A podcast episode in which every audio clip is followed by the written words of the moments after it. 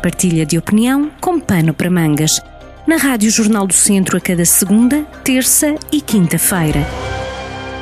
Estamos juntos de novo à boleia da rádio eh, com o Pano para Mangas, um dos eh, formatos novos de conteúdo que a rádio e o Jornal do Centro têm vindo a apresentar neste mês de hum, fevereiro.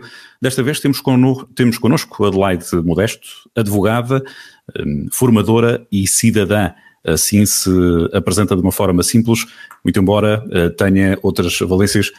Adelaide Modesto quer antes de mais apresentar-se avançando também desde já o nosso obrigado por se juntar também a, esta, a este programa na rádio. Olá, viva!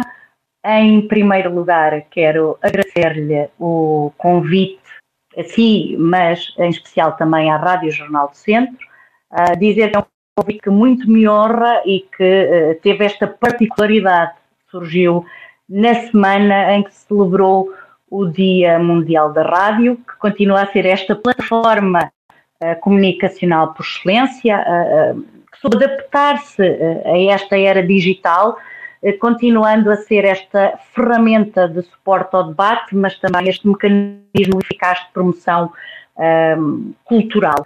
Uh, estes motivos uh, e, e, o repto que me lançou, uh, quinzenal, é desafiante, como é desafiante este momento histórico, e em jeito de crónica dialogada e dialogante, terá com certeza pano para mangas e, portanto, eu só poderia dizer que sim e presente a este, a este reto. Uh, uhum. quanto, quanto à minha, à minha apresentação, uh, de facto, uh, ela fica bem resumida nessas três valências. Sou advogada, sou formadora e sou cidadã.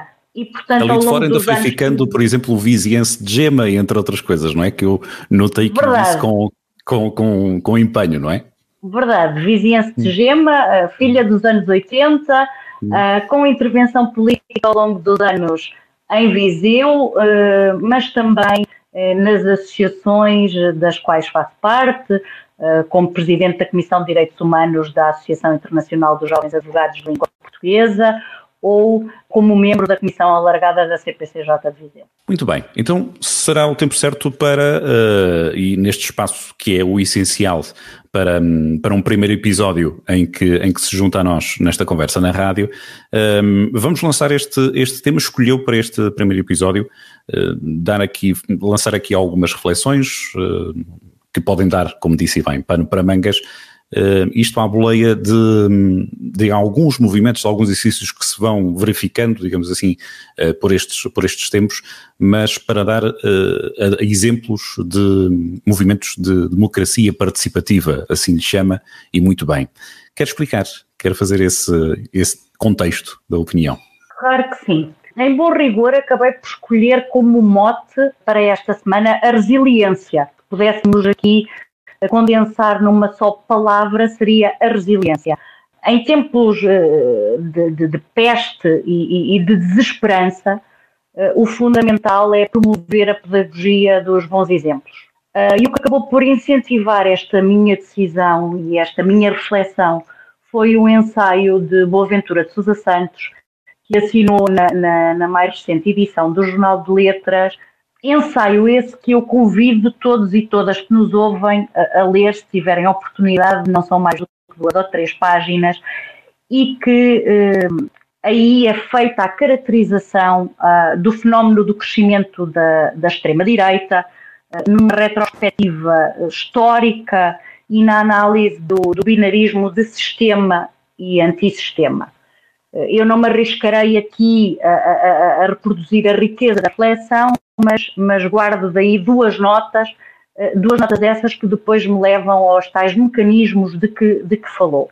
A primeira é que a defesa da democracia contra a extrema-direita passa por muitas estratégias a curto e a médio prazo, sendo que a médio prazo devem ser promovidas reformas e políticas que reenergizem a democracia, políticas sociais eh, robustas que tornem efetiva a retórica de não deixar uh, ninguém para trás, uh, nem nenhuma região.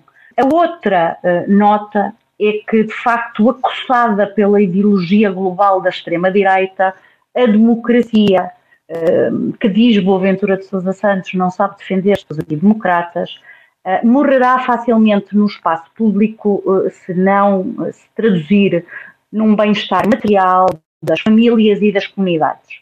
E, portanto, só assim se impedirá que o respeito dê lugar ao ódio, à violência e que a dignidade dê lugar à indignidade e à indiferença.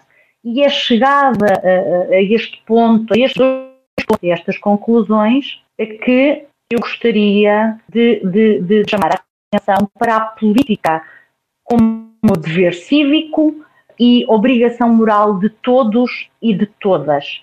Eh, pela tradução eh, neste bem-estar das famílias e das comunidades, numa clara oposição à política como mera estratégia de poder. E Viseu e os vizienses souberam, como comunidade, no espaço de uma semana, dizer presente à democracia. E são esses dois exemplos e esses dois eventos que eu gostaria aqui de sublinhar. São dois, dois eventos promovidos e alavancados pela sociedade civil, que conseguiram despertar consciências, criaram sinergias, em que a soma eh, em que a soma é sempre maior do que as partes, eh, e estou a referir-me a um movimento espontâneo de crowdfunding com vista a amealhar cerca de 10 mil euros para assegurar a subsistência de um bar no Centro Histórico de Viseu, e numa mensagem que, que circulou nas redes sociais e que o Jornal do Centro também divulgou, a mensagem fundamental foi a de pugnar pela diversidade de espaços, mundividências e, e, e pluralismo no Conselho. E, portanto, um espaço de convívio que acabou uh, por extravasar nas redes sociais muito os seus 30 metros quadrados.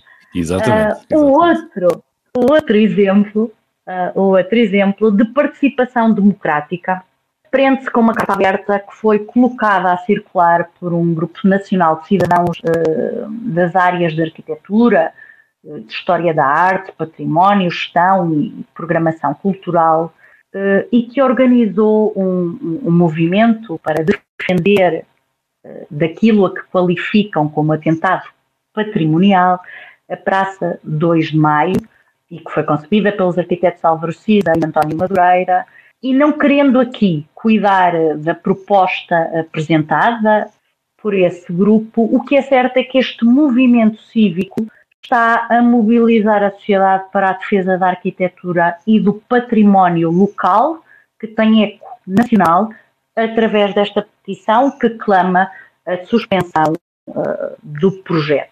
A importância destes dois momentos uh, em época de confinamento, vai de encontro àquilo que Boaventura de Sousa Santos nos pede na defesa da democracia.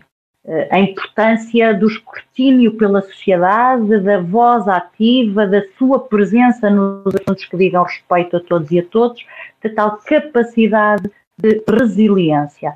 E Viseu está, por isso, vivo.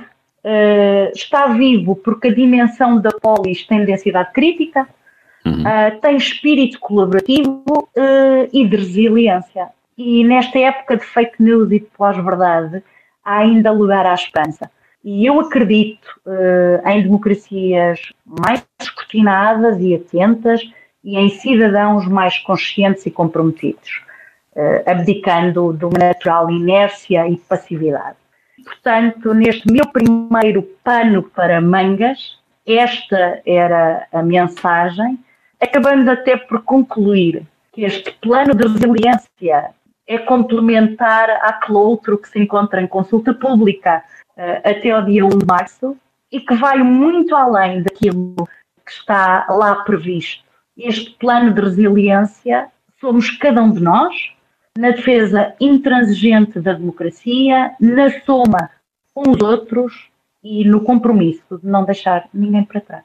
Antes de terminarmos, eu não resisto a fazer esta, esta pergunta, que eu ouvi-la, admito que alguns eh, de nós que, que ouvimos na rádio eh, possam ter.